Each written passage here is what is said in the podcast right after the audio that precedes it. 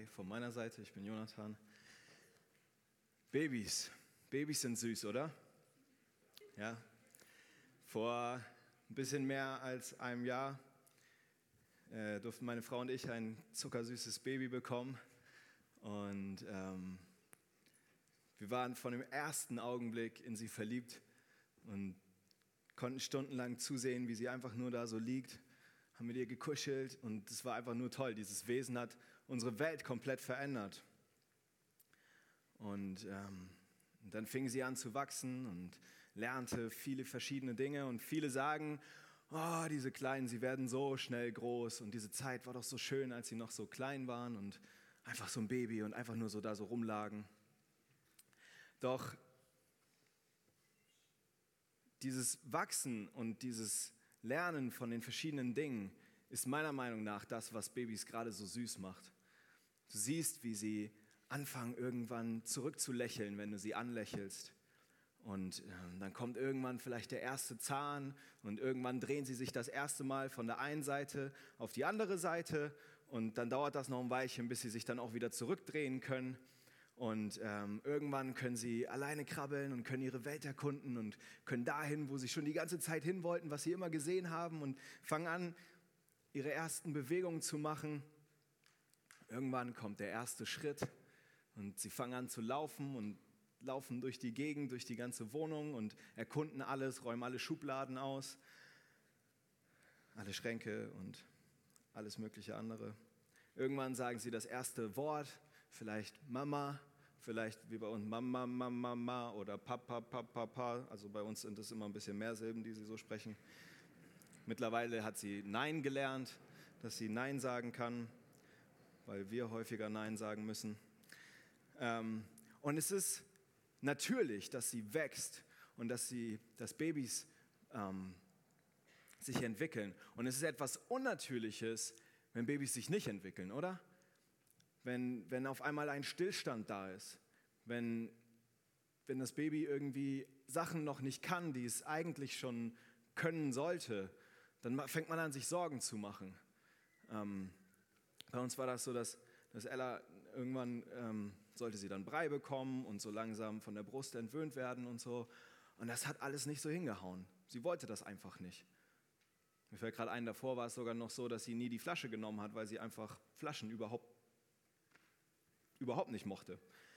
Ähm, das war nicht so schlimm, aber das mit dem Brei war halt langsam war es halt so, dass sie, dass sie mehr Nährstoffe brauchte, als in der Milch irgendwie vorhanden sind. Und wir uns angefangen haben, Sorgen zu machen und kriegt sie denn genug und hat sie genug Eisen und keine Ahnung was. Und dann fängt man an, sich als Eltern alle möglichen Sorgen zu machen. Ist manchmal alles nicht so schlimm, aber wenn dann wirklich ernsthaftere Sachen sind, was wir zum Glück nicht erfahren durften, dann fängt man wirklich an, sich Sorgen zu machen. Dann geht man zu Ärzten, dann guckt man nach, was ist da los. Und es ist natürlich, wenn sich Kinder entwickeln und es ist unnatürlich, wenn sie stehen bleiben. Und ähm, warum das Ganze? Heute in unserem Text geht es um Entwicklung. Es geht um geistliches Wachstum. Und auch in diesem Text vergleicht der Schreiber ähm, dieses geistliche Wachstum mit der Entwicklung eines Babys zu einem Erwachsenen hin. Und wenn dort auf dieser Entwicklung, wenn wir irgendwie Stillstand haben in unserem Wachstum, in unserem geistlichen Wachstum, dann ist das ein Zeichen dafür, dass wir irgendein geistliches Problem haben, wir sollen so werden wie Jesus. Wir sollen in der Heiligung wachsen. Dann müssen wir auch geistlich wachsen und uns entwickeln und kein Stillstand. Wir sollen uns nicht ausruhen auf dem, was, was wir vielleicht einmal gelernt haben und dann wissen wir, ja, okay, alles klar, Jesus ist für mich gestorben, Haken dran, so mehr muss ich nicht wissen, reicht ja. Bevor wir in den Text gehen, möchte ich noch mit uns beten. Jesus, Herr, ich danke dir für dein Wort, Herr. Ich danke dir, dass du uns durch dein Wort immer wieder so viel zu sagen hast, Herr, dass du uns durch dein Wort ermutigst und ermahnst, Herr, dass du uns durch dein Wort auf den rechten Weg bringst und dass du uns zeigst, ähm, zu unterscheiden zwischen Gut und Böse und wie wir unser Leben zu leben haben, Herr. Und ich bitte dich, dass du jetzt durch dein Wort sprichst, Herr, dass du mich gebrauchst und zu unseren Herzen einfach sprichst. Amen. Mein erster Punkt ist ähm, vom Taub werden. Und wir lesen in Hebräer 5, Vers 11. Und ich ähm, lese die neue Genfer Übersetzung. Darüber haben wir noch viel zu sagen. Allerdings wird es schwierig sein, euch diese Dinge zu erklären, weil ihr in letzter Zeit so wenig Interesse daran zeigt. Es ist geradezu, als wärt ihr schwerhörig geworden. Wir haben nicht letzte Woche, sondern vorletzte Woche von Matze viel über Jesus als den hohen Priester gelernt. Und der Schreiber würde jetzt am liebsten noch mehr ins Detail gehen und würde sofort tiefer eindringen in die Materie und noch ganz, ganz viel da rausholen. Doch dann kommt dieser Einschub, der sich auch noch über das gesamte Kapitel 6 erstrecken wird, bis er dann im Kapitel 7 wieder zurückkommt zu, zu seinem eigentlichen Punkt. Die Hebräer zeigten anscheinend kein Interesse mehr am Wort Gottes. Sie waren taub geworden auf ihren Ohren. Sie waren in anderen Übersetzungen träge zum Hören geworden. Sie waren ein Stück weit faul geworden und haben sich auf dem ausgeruht, was sie schon kannten und was sie wussten. Und wenn nicht sogar so weit, dass sie wieder zurückkehrten zu alten Traditionen aus dem Judentum und zu alten Lehren die sie eigentlich schon längst überwunden hatten. Die Hebräer waren nicht dumm, das sagt der Schreiber hier nicht. Sie waren nicht einfach irgendwie, konnten das nicht verstehen, weil ihr Intellekt irgendwie nicht groß genug dafür war, um diese Dinge aufzunehmen, sondern sie waren träge geworden zum Hören. Sie hatten kein Interesse mehr an Gottes Wort, keine Lust mehr, Gottes Wort zu studieren und sie hatten keine Lust mehr, regelmäßig vielleicht in der Bibel zu lesen, die sie vielleicht noch nicht so hatten, aber vielleicht im übertragenen Sinne auf uns. Sie hatten keine Lust auf komplexe Predigten. Sie wollten einfache Dinge. Sie wollten kein Schwarzbrot, denn Schwarzbrot ist schwer zu verdauen. Doch wie kommt es, dass man in diesen Zustand gerät? Wie können wir das auf uns vielleicht übertragen? Und es kann viele Gründe haben, wie wir dazu kommen und ich möchte drei Gründe ansprechen, wie wir zu diesem Zustand des Taubseins kommen können. Und ich denke, ein Hauptgrund ist, dass wir selbst zu sehr auf unsere Gefühle achten, als auf das, was feststeht, Gottes Wort und seine Wahrheit. Heute war so ein anstrengender Tag. Ich fühle mich heute einfach nicht nach Bibellesen.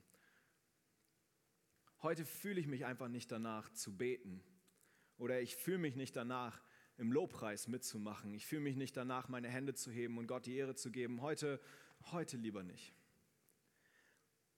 Heute fühle ich mich danach, nicht danach, in den Gottesdienst zu gehen. Ich schlafe lieber aus. Die Woche war so anstrengend, ich brauche mal ein bisschen Ruhe. Oder ich fühle mich nicht danach, in den Hauskreis zu gehen und so weiter. In Jeremia 17, Vers 9 steht, nichts auf dieser Welt ist so hinterhältig und verschlagen wie das Herz des Menschen. Wer kann es durchschauen? Unser Herz ist so hinterhältig und durchschlagen und wir sagen uns ständig immer irgendwelche Dinge als Ausrede dafür, dass wir vielleicht irgendwas tun müssen und wir werden immer fauler und lehnen uns zurück und lassen uns von unseren Gefühlen leiten. Und wir mutieren immer mehr dahin, dass wir Konsumchristen werden. Wenn uns das nicht geboten wird, was wir gerade brauchen, was wir gerade wollen, worauf wir gerade Bock haben, okay, dann lassen wir das halt irgendwie sein, gehen woanders hin und suchen uns was Neues. Sei es irgendwie eine neue Gemeinde oder sei es irgendwie einfach der, der neue letzte Kick oder sei es irgendwas ganz anderes aus der Welt, was, was jetzt irgendwie gerade unseren Hunger stillen soll. Wir picken uns überall daraus, was wir, was wir irgendwie am besten finden und was uns gerade passt. Und wenn uns zum Beispiel mal der Gottesdienst nicht passt oder der Prediger nicht passt, dann bleiben wir halt zu Hause. Wir machen eine Pause, kommen das nächste Mal wieder und wir nehmen Gottes Wort auf die leichte Schulter. Und vielleicht sind es aber auch schwierige Dinge, schwierige Textpassagen in der Bibel, die, ähm, die wir einfach weglassen, die wir einfach ignorieren. Und wir werden faul, irgendwie Gottes Wort zu hinterfragen und zu hinterfragen, was Gott mit unserem Leben vorhat und wie wir ihm dienen können. Und so werden wir nach und nach träge im Hören. Und wenn wir das eine weglassen, dann können wir das andere doch auch weglassen. Und das ist doch jetzt auch nicht mehr so wichtig. Und vielleicht gibt es Dinge, die in Gottes Wort sind, die uns persönlich ansprechen und die wir einfach ignorieren und sagen, ich habe keine Lust, mich zu ändern. Ist doch egal. Wir sollten nicht auf unsere Gefühle hören, denn sie täuschen uns. Die Hebräer wurden von ihren Gefühlen getäuscht, dass sie sich in Sicherheit wogen, dass sie schon alles irgendwie wussten und vielleicht dachten, dass sie, dass sie ganz schlau sind. Aber laut dem Schreiber war dem nicht so. Hör auf die Wahrheit, lies die Wahrheit, lies Gottes Wort. Sie steht fest. Jesu Tod am Kreuz steht fest und keines keines deiner Gefühle, keines meiner Gefühle, keines unserer Gefühle kann daran irgendetwas ändern. Wir können daran nicht rütteln, das steht fest. Und wenn du dich mit deinen Gefühlen am Boden findest, dann schau, befindest, dann schau auf Jesus. Wenn du dich mit deinen Gefühlen ganz oben auf dem Berg befindest, dann schau auch auf Jesus. Sein Opfer hat ein für alle Mal unsere Schuld bezahlt. Und zwar damit wir frei sind und nicht damit wir Babys bleiben, sondern damit wir wachsen und erwachsen werden im Glauben. Doch dazu müssen wir auf sein Wort hören und darin forschen. Also wir sollen uns nicht von unseren Gefühlen leiten lassen. Das führt dazu, dass wir taub werden. Wir sollen auch nicht das Evangelium als selbstverständlich betrachten. Manchmal kommt man in diesen Zustand der Faulheit und Trägheit, wenn wir die gute Nachricht, die wir immer wieder hören, für selbstverständlich betrachten und uns gar nicht mehr so die Gedanken darüber machen, was das wirklich konkret für uns, für mich persönlich bedeutet. Wir haben das alles schon x-mal gehört. Vielleicht sind einige hier, die sind seit der Kinderstunde, seitdem sie klein sind, irgendwie im Gottesdienst und kennen alle Geschichten in und auswendig und sagen sich, ach, ich kenne das alles schon. Es gibt doch nichts Neues mehr unter der Sonne. Und so gewöhnen wir uns Stück für Stück an das Evangelium. Und äh, so wie Lärm oder Gerüche, die, die wir irgendwie nach und nach adaptieren irgendwie und nicht mehr richtig wahrnehmen, hören und hören und hören wir das Evangelium, aber es wird für uns vielleicht bedeutungslos. Und dann fangen wir an, in der Predigt nicht mehr aufzupassen, die Augen zu schließen und nur noch darauf zu warten, bis endlich vorbei ist. Ich habe noch ein paar Seiten. Wir lesen nicht mehr selber in der Bibel, weil wir meinen, schon jede Geschichte x-mal gelesen zu haben und schon alles kennen. Und wir kommen nur noch dann in den Gottesdienst vielleicht, wenn wir einen Dienst haben oder um unsere Freunde zu treffen, aber nicht mehr, um aus Gottes Wort etwas mitzunehmen. Doch wir sollen aktive Hörer des Wortes Gottes sein. Der Prediger oder wir Prediger, wir können nicht immer jeden Punkt bis ins letzte Detail irgendwie für jeden ganz persönlich in der Predigt ausarbeiten und dann trifft es irgendwie jeden ganz persönlich, sondern jeder muss aktiv auch in der Predigt zuhören und gucken, okay, wo spricht mich Gottes Wort an? Du hast deine Bibel auf dem Schoß, du liest mit und du merkst, okay, hier ist eine Passage, hat der Prediger vielleicht gerade jetzt nicht so gesagt, aber mich spricht es auf die und die Art und Weise an. Hört aktiv in der Predigt zu und guckt, wie euch Gottes Wort verändern kann, immer wieder aufs Neue.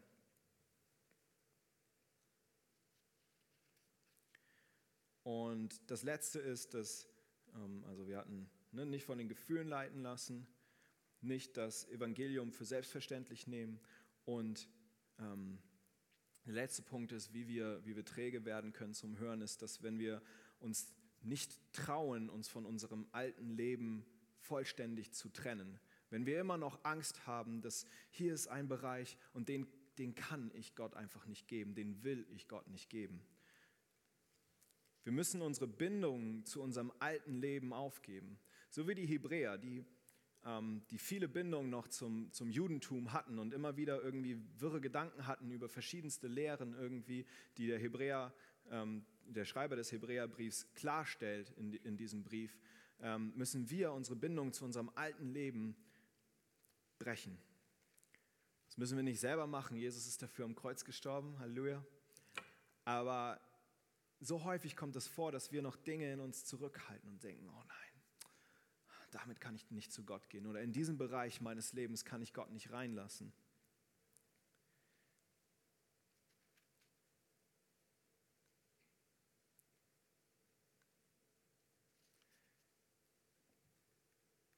Vielleicht fällt es uns, unser altes Leben hinter uns zu lassen und zuerst nach dem Reich Gottes zu trachten und nicht nach dem eigenen Spaß, der eigenen Erfüllung und der eigenen Freude.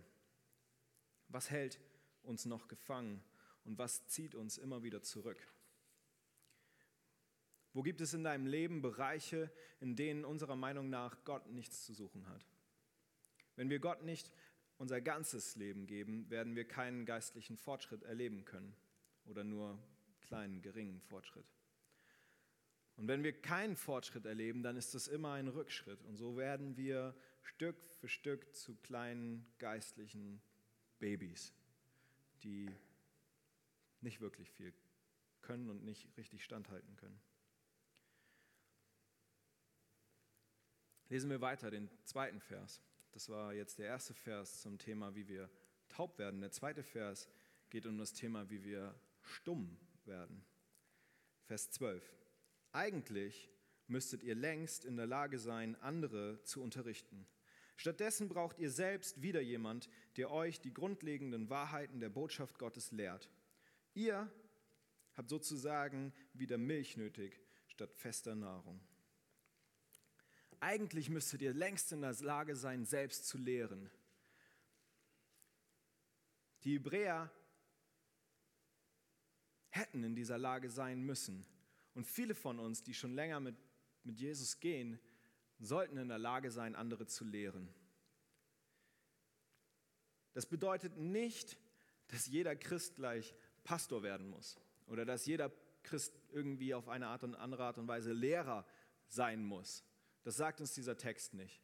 Aber wenn wir in unserem Alltag schauen, wo wir vielleicht anderen Christen helfen können und ihnen lehren können und ihnen Stück für Stück das Evangelium erklären können aus der Erfahrung, die wir schon gemacht haben, oder wo wir Nichtchristen das Wort Gottes predigen können und ihnen erzählen können, was Jesus für uns, für mich getan hat am Kreuz, dann kannst du das nicht, wenn du ein geistliches Baby bist und bei den, bei den grundlegenden Dingen stehen geblieben bist und, und keine Tiefe in deinem geistlichen Wachstum hast und keine Tiefe in deinem Glauben hast. Dann wirst du schnell ins Stocken kommen oder dich schämen, anderen von Jesus zu erzählen, weil du Angst hast, da kommen Fragen, die kann ich nicht beantworten. Und ja, es werden immer wieder Fragen kommen, die wir vielleicht nicht auf Anhieb beantworten können. Aber wenn wir schon in so einem geistlichen Stillstand uns befinden, dann haben wir wahrscheinlich einfach noch viel, viel, viel, viel mehr Angst davor, anderen von, von, Jesus, von Jesus zu erzählen. Und wenn wir also erstmal taub geworden sind und nicht mehr Gottes Wort hören, dann fängt das an, dass wir danach stumm werden und Gottes Wort nicht mehr predigen.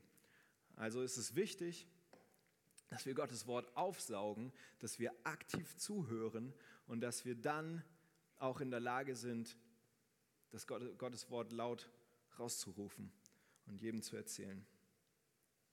Ein guter Mensch bringt Gutes hervor, weil sein Herz mit Gutem gefüllt ist. Ein böser Mensch dagegen bringt Böses hervor, weil sein Herz mit Bösem erfüllt ist. Denn wie der Mensch in seinem Herz denkt, so redet er. Lukas 6, Vers 45. Mit dem, mit dem wir uns füllen, davon werden wir reden. Und wenn wir uns mit schlechten Dingen füllen, dann werden wir schlechte Dinge reden. Und wenn wir uns mit guten Dingen füllen und aktiv Gottes Wort hören, dann werden wir auch aktiv Gottes Wort predigen und, und erzählen.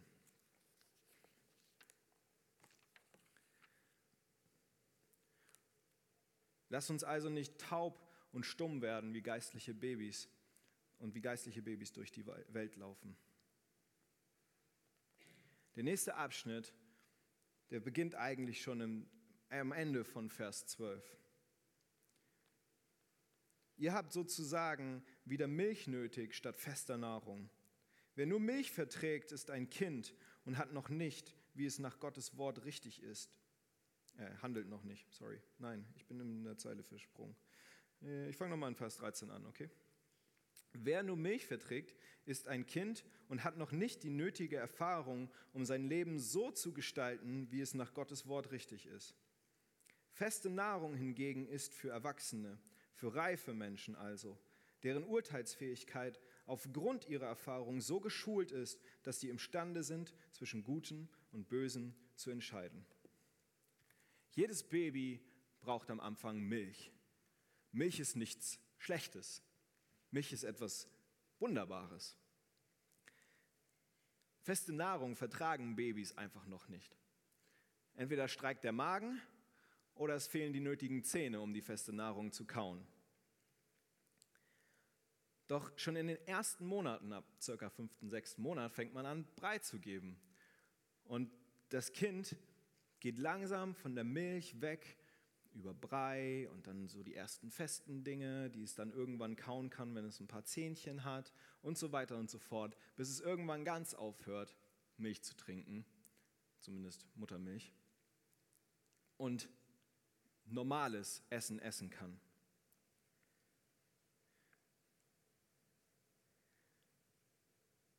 Und genauso ist es auch im geistlichen Sinne. Am Anfang, wenn wir Jesus neu kennenlernen, dann brauchen wir Grundlagen.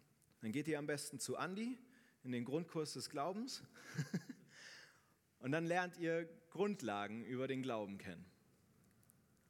Und das ist wichtig für uns, dass wir erstmal verstehen, es ist alles so neu. Ja, ich habe verstanden irgendwie, Jesus ist für mich gestorben und was bedeutet das nun konkret für mein Leben? Wo, wo wirkt das auf mein Leben ein? Was wird sich alles verändern? Was wird sich alles tun? Wie ist das nun genau jetzt auf einmal mit der Schöpfung und Vater, Sohn, Heiliger Geist und wie steht das zusammen und so weiter und so fort? Was ist die Taufe eigentlich? All diese Grundlagen müssen wir erstmal kennenlernen und verstehen. Doch nach und nach brauchen wir mehr als diese Grundlagen. Doch was ist hier mit den Hebräern los? Er schreibt, ihr habt sozusagen wieder Milch nötig statt fester Nahrung. Sie haben sich irgendwie zurückentwickelt sozusagen. Sie waren anscheinend schon mal weiter vielleicht in ihrem Glauben und haben nun wieder Milch nötig anstatt fester Nahrung, weil sie taub und stumm geworden sind in ihrem geistlichen äh, Leben. Wir sollen nicht einfach nur mehr wissen.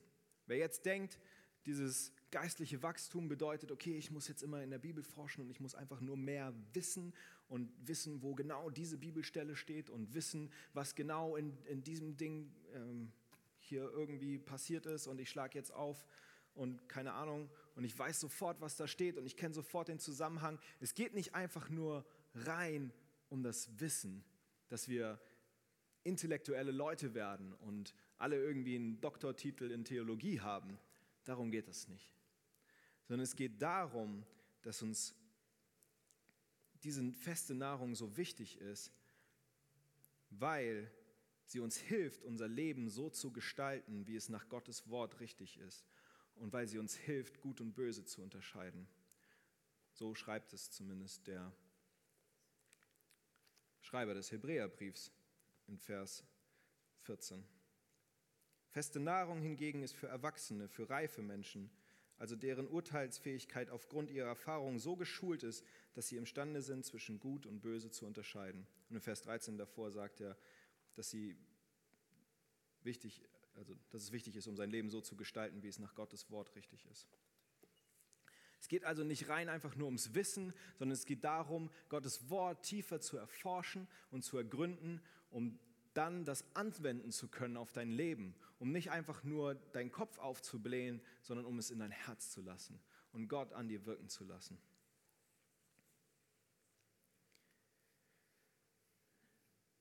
Wenn wir also in der Heiligung wachsen wollen und mehr so werden wollen wie Jesus, dann können wir nicht bei der Milch stehen bleiben. Wir dürfen nicht taub oder stumm werden oder bleiben. Wir müssen das Hören und Lehren lernen. Jetzt könnte man denken, an dieser Stelle hört der Schreiber auf, bricht den Hebräerbrief ab und sagt, okay, ihr seid irgendwie Babys, ähm, ich lasse das jetzt, hat ja eh keinen Sinn, äh, Vielleicht hängt da noch einen zweiten Brief irgendwie dran mit den Grundlagen, nochmal im Detail irgendwie so und lernt das erstmal und dann können wir weitergehen. Macht er aber nicht. Er weiß, dass die Hebräer es nötig haben, von der Milch endlich wegzukommen und zu fester Nahrung zu kommen. Und die Lehre über Jesus als den Hohenpriester ist vermutlich genau das, was die Hebräer dazu bringt, wieder tieferen Glauben zu haben, wieder neu zu staunen über das, was Gott getan hat. Und deswegen fährt er in 6 Vers 1 weiter. Und dort schreibt er, weil uns nun aber daran liegt, dass ihr im Glauben erwachsen werdet, wollen wir nicht bei den Anfangslektionen der Botschaft von Christus stehen bleiben, sondern uns dem zuwenden, was zur Reife im Glauben gehört. Wir wollen nicht von neuem über die Dinge reden, die das Fundament bilden, über die Abkehr von Taten, die letztlich zum Tod führen und über den Glauben an Gott, über die Bedeutung der Taufe im Unterschied zu anderen Waschungen und über die Handauflegung, über die Auferstehung der Toten und über das letzte Gericht mit seinem ewig gültigen Urteil. Ja, die Hebräer sind taub und stumm geworden. Doch anscheinend hilft es bei ihnen nicht, bei der Milch zu bleiben, sondern ihnen feste Nahrung langsam Stück für Stück zu geben und sie tiefer hineinzuführen in die Wahrheiten. Sie müssen wieder anfangen, feste Nahrung zu sich zu nehmen. Sie müssen wieder anfangen, neu zu staunen. Die Hebräer waren in der Gefahr, wieder zu ihren jüdischen Bräuchen und Ritualen zurückzukehren. Und sie vergaßen nach und nach die neuen Bedeutungen der Grundlagen des Glaubens. Dass das ganze Alte Testament auf Jesus hindeutet. Die Grundlagen, die jetzt hier im Text genannt werden, das ist ganz interessant. Das waren auch alles Grundlagen, die ein, in Anführungszeichen, ganz normaler Jude haben konnte.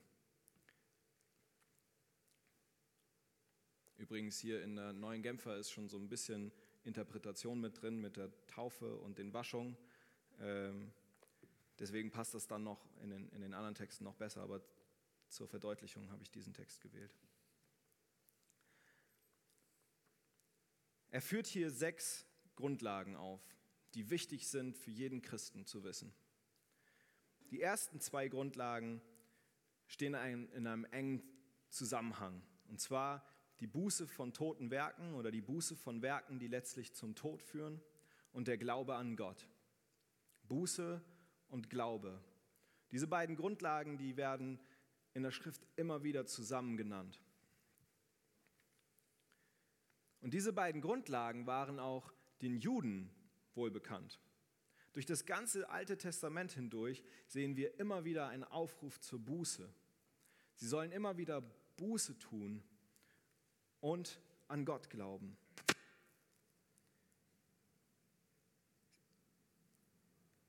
Durch die vielen Opferungen, die sie taten, wurden sie auch immer wieder neu daran erinnert, dass sie Sünder sind und dass Blut vergossen werden muss, damit sie zu dem heiligen Gott Zugang haben. Doch die Juden waren noch unter dem Gesetz und sie mussten selber ackern und selber tun, um bei Gott Gefallen zu finden. Im christlichen Kontext jedoch bekommen diese beiden Grundlagen eine tiefere Bedeutung. Jesus selbst ist das Opfer. Kein anderes Opfer ist mehr nötig, um Zugang zum Vater zu erlangen. Und wenn wir Buße tun, dann weil Jesus für uns gestorben ist und alles für uns bezahlt hat. Wir müssen nicht mehr im Glauben nach vorne schauen und gucken, vielleicht kommt einer, der uns retten wird. Vielleicht ist dort etwas. Ja, Gott hat es verheißen. Ich muss daran glauben, sondern wir können im Wissen zurückschauen und sehen, ja, Jesus ist für uns gestorben. Wir haben dieses Privileg, dass wir wissen dürfen und dass die Schrift uns bezeugt, dass Jesus alles für uns gelassen hat und dass er uns erkauft hat und errettet hat und wir nun Buße tun können von unseren toten Werken und an Gott glauben können und wissen dürfen, dass er uns eines Tages heimholen wird und dass wir eines Tages bei ihm sein. Für die Hebräer war die Gefahr vielleicht wieder zurück zu einem Opfersystem zu kommen und selbst vor Gott gerecht zu werden zu wollen. Und für uns gilt immer noch die gleiche Gefahr. Wir können auch versucht sein, zu wissen, ja, ich muss Buße tun und an Gott glauben, aber wir versuchen das vielleicht aus uns selbst heraus und werden selbstgerecht, weil wir denken, okay, wenn ich jetzt jeden Tag immer wieder für alles, was ich tue, irgendwie Buße tue, dann halte ich ja die Regeln, dann halte ich ja das Gesetz, auch wenn ich vielleicht Fehler mache, aber Jesus ist da ja für mich gestorben, aber irgendwie versuche ich das auf eigene Anstrengung zu Gott zu kommen. Auf der anderen Seite können wir aber auch vom Pferd fallen und die Gnade für billig achten und denken, okay, Jesus ist für mich gestorben, kann ich ja tun und machen und lassen, was ich will. Und deswegen sind diese beiden Grundlagen, Buße und Glaube an Gott, für jeden Christen so wichtig zu wissen. Lasst uns wahre Buße tun und an Gott glauben und ihm vertrauen, dass Jesus wirklich das wahre Opfer ist und dass nichts anderes mehr nötig ist und dass Jesus sein Opfer vom Vater akzeptiert wurde. Denn der Glaube führt zum Leben und der Unglaube führt zum Tod. Die nächsten beiden Punkte, Grundlagen sind Waschung und Handauflegung.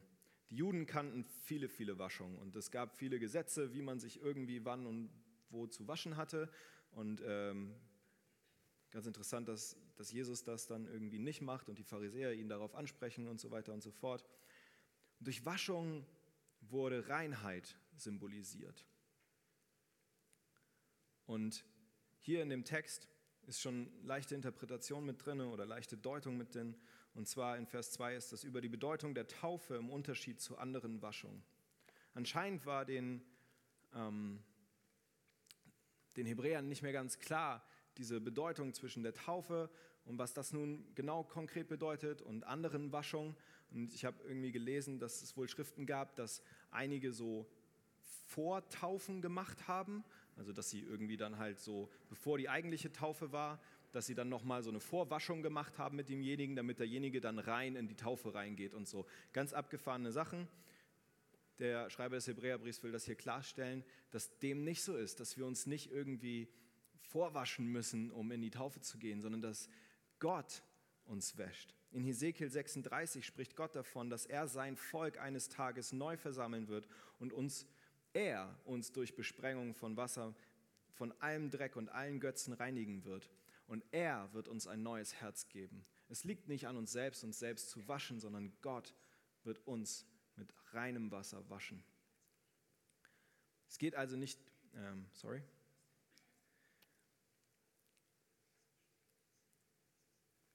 Auch hier ist die Gefahr, dass wir wieder in alte Muster zurückfallen. Ah nee, das hatte ich auch schon. Entschuldigung. Genau. Wir brauchen keine äußerlichen Rituale, irgendwie äußerliche Waschung, sondern wir haben die Taufe. Und die Taufe symbolisiert einmal, dass wir mit Jesus sterben und mit Jesus wieder auferstehen und dass er uns ein neues Leben geschenkt hat, dass wir in den Tod gehen und unser altes Leben begraben und auferstehen zu einem neuen Leben mit Jesus. Und das tun wir einmal. Wir taufen uns nicht jede Woche wieder neu, und müssen uns jede Woche wieder neu waschen und irgendwie in das äh, Becken dort springen. Auch wenn Andi das in der Woche ganz gern mal schon mal macht. Der hat da so einen eingebauten Whirlpool.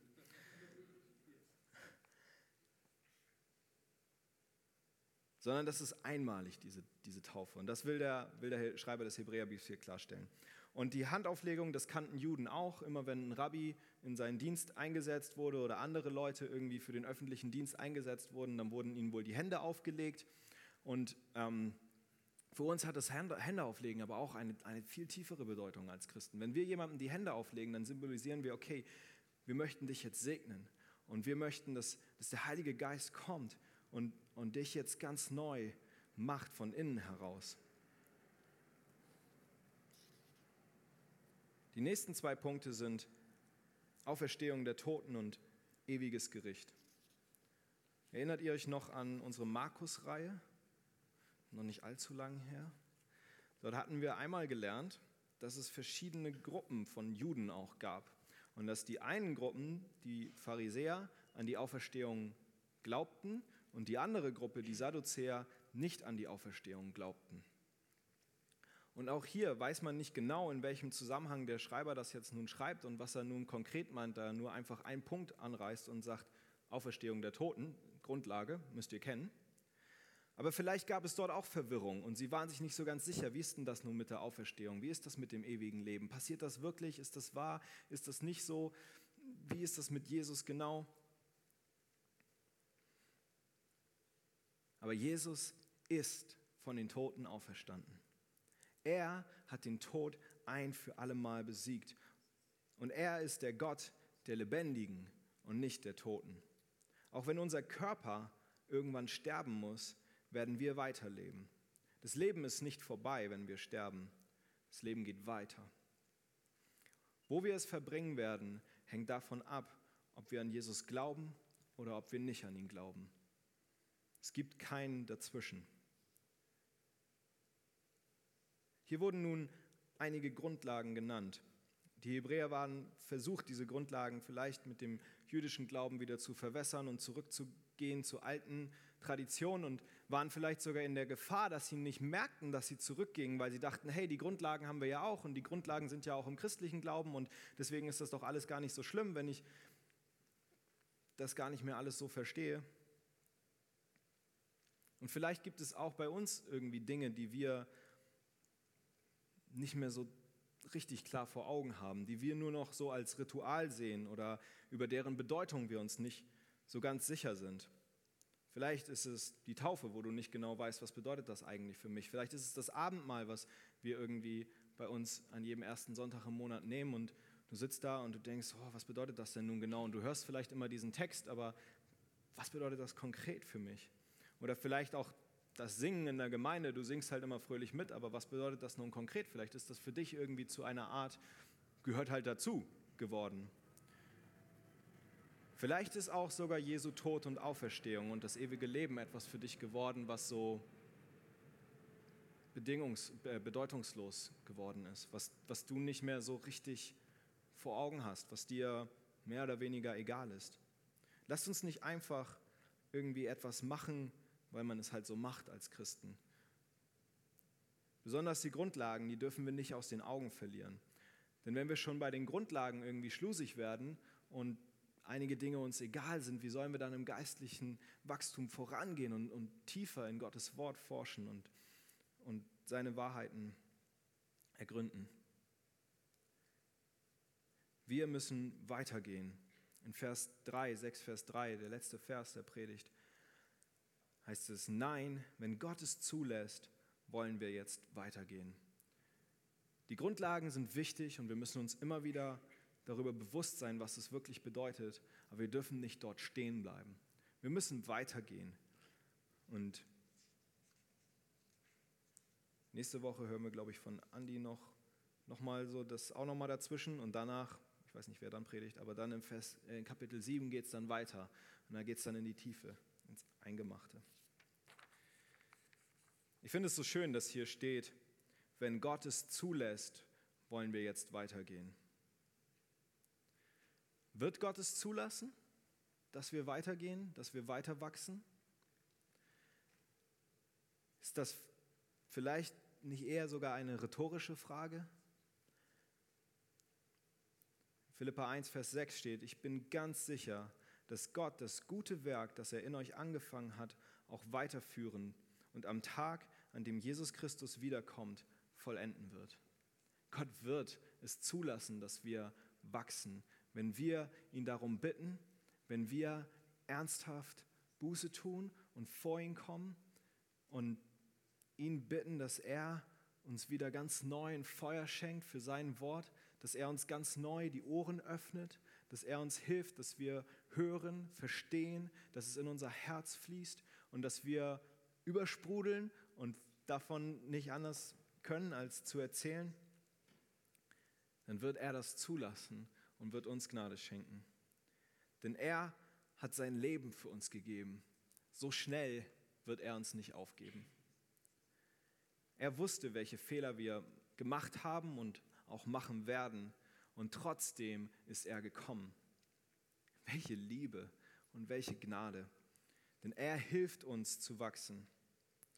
Wie ein Vater sein Kind immer wieder unterstützt und aufhilft, wenn es fällt, so hilft Gott uns auch auf, wenn wir fallen. Und unser himmlischer Vater, glaubt mir, liebt uns tausendmal mehr, als irdische Väter ihre, ihre Kinder lieben können. Und genauso macht es ihn aber auch traurig, wenn wir im geistlichen Wachstum stehen bleiben. Vielleicht magst du murren und meckern und magst lustlos sein irgendwie und taub und stumm werden. Doch Jesus ging ohne Murren ans Kreuz. Der ganze Hebräerbrief zeigt uns immer wieder, dass Jesus größer ist. Jesus ist größer als die Engel. Jesus ist größer als Mose. Jesus ist größer als Josua. Jesus ist größer als das Opfersystem, was es damals gab. Jesus ist der perfekte hohe Priester. Und Jesus ist das Opfer selbst. Und Jesus ist auch größer als unsere Taubheit und Stummheit. Wenn wir Buße tun und an Gott glauben, dann wird er uns neues Leben schenken. Amen.